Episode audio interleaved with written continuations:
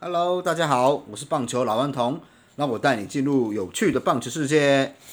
好，我们这一集哈，很快的我们要来讲到五球团战战力看点的最后一集啦，就是来看讲我们的统一师啊。那老顽童在这边呢，也感谢各位听众哈，有来 follow 我的这个频道哈。我有发现到，诶，有一些听众渐渐的都会去听我自己的这方面的 podcast 了，真的是非常感谢。那还是希望希望哈，就是说，呃，各位在听完我的这个 p o c k e t 之后，能够给我一些鼓励啊，可能留言讲一下有没有什么我应该要改正，或者是你觉得我讲的不错的地方，也希望我能够得到你的一些赞美哦，那我的继续讲下去的动力呢，才会越来越有好这样子。好，那我们现在讲讲统一师这个部分哈。那统一师啊，他的首先我们打开他的这个投手轮值表，他的 SP，好，SP 我觉得他们的三羊头是相当的稳定，蒙威尔、布里克还有泰迪，哦，这三个其实在去年冠军战的时候就已经发挥的很好了，好，那今年就是三位全部留任，我觉得这对统一是一个相当大的加分。然后另外他的新人的部分，古林瑞阳也渐渐的投出了信心。上一次也有五局九 K 的表现。那另外左投江承彦呢？其实我觉得五号哈，毕竟五号先发，他现在已经不是那么重要，因为常常有赛程可以跳过。那像江承彦这样的角色，其实我觉得他可以拿来对魏权专五，就是只要是魏权出来的时候，江承彦就上专投魏权就可以了啦。啊，那左投嘛，那魏权左打一堆，而且对魏权看统一五场全胜。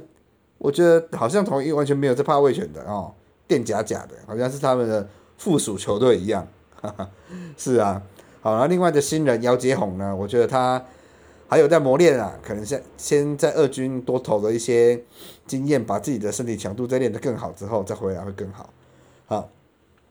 然后再来同一的这个救援投手的部分呢，就是陈运文嘛，CP 他的 closer，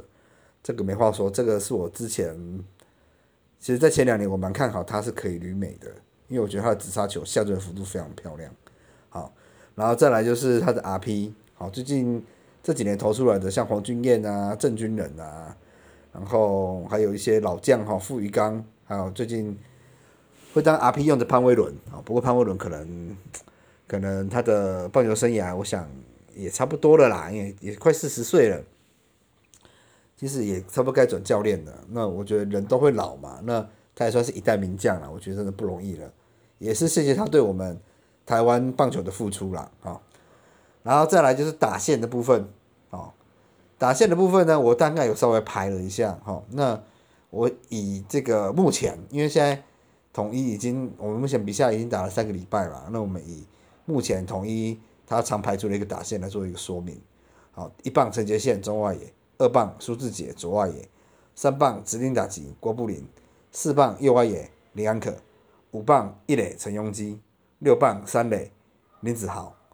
七棒二垒林敬凯，八棒游击陈松廷，九棒捕手陈崇宇，好，就是以这样子的一个先发打线，其实我觉得蛮整齐的，好，统一一直是我在预测名次上面相当看好的一队，好，我其实。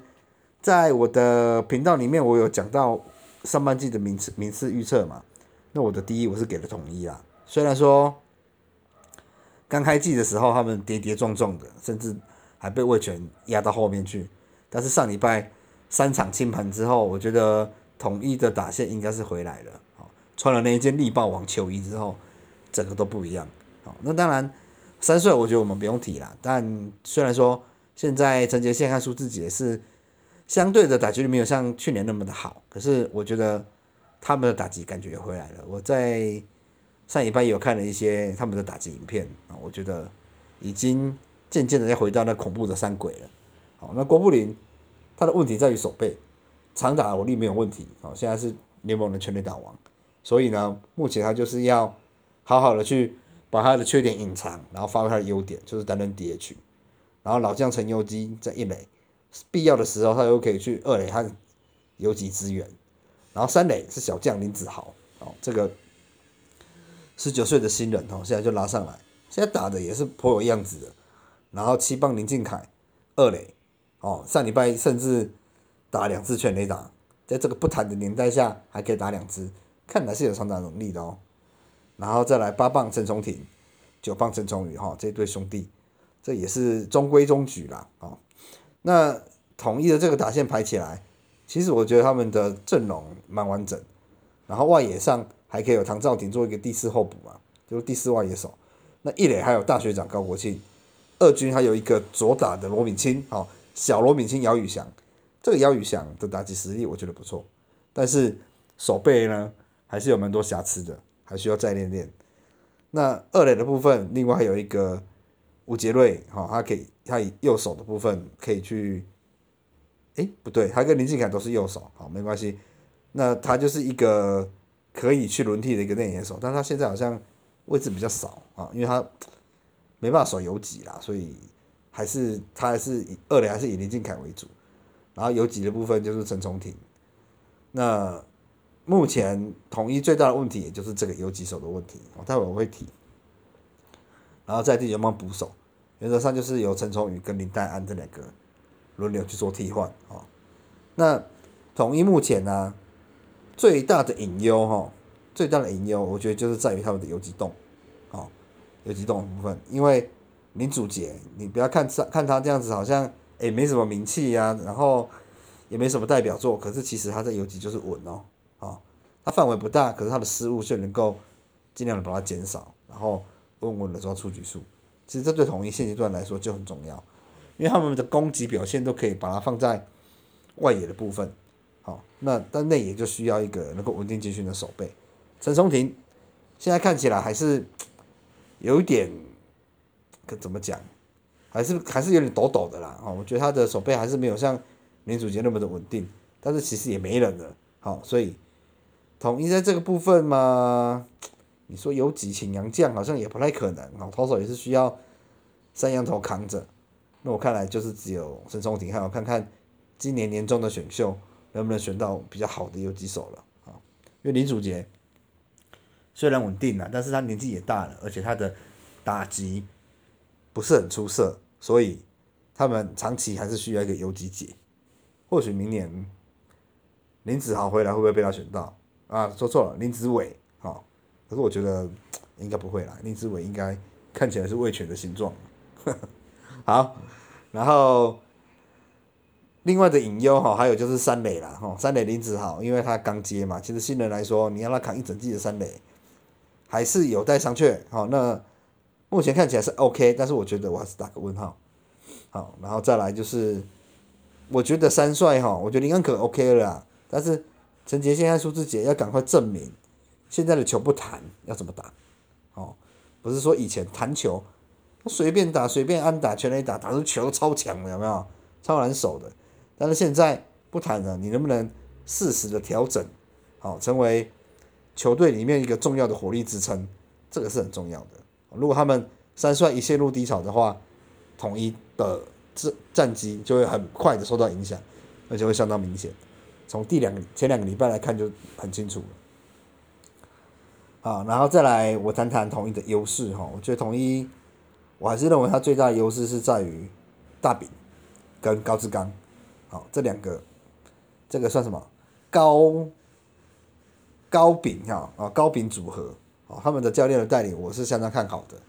因为我觉得高志刚在战术上面很灵活，然后大饼在投手这一块的话，强化他们的信心啊，然后给予他们一个给予他们一个很好的后盾，这方面都做得很好，再加上他们和老将的年纪又相仿，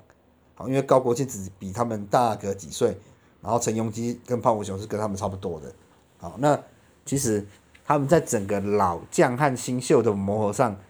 做得非常好，不会有什么代沟。哦，其实不就是四十岁跟二十几岁的问题而已。所以这支球队，我觉得啦，就是大饼上来之后，已经不会让我们觉得他是个路人队了。哦，已经是觉得他是一直有明星，然后打起球来也蛮好看的一支球队。然后再来呢，他的优势还有他的三羊头。我刚刚有提到，就是这个三羊头呢。适应了台湾，然后又在台湾拿过冠军，而目前也是很也都很健康，都是如期的这样子出现在轮子表上面，所以我觉得这个假以时日，同一的战绩一定会上来。那最后呢，就是他们的冠军经验，好，去年才刚拿这批选手才刚拿过了总冠军，而且在这样子一个不被看好的情况下拿到，我觉得他们的心理素质已经增强很多。好，其实我觉得只是时间早晚的问题啦，不然我还是蛮看好统一队的。再加上他们的新人古林瑞阳、林子豪，还有二军的姚宇翔，可能在今年度都会带来贡献，那对他们来说就是如虎添翼了。好，以上统一的战力看点讲完了，那我再来呢，我还是会每周哈，就是会推出一集，那这一集可能我就会看目前中职有什么样的话题，好，值得让我来特别的开一集来稍微说明一下，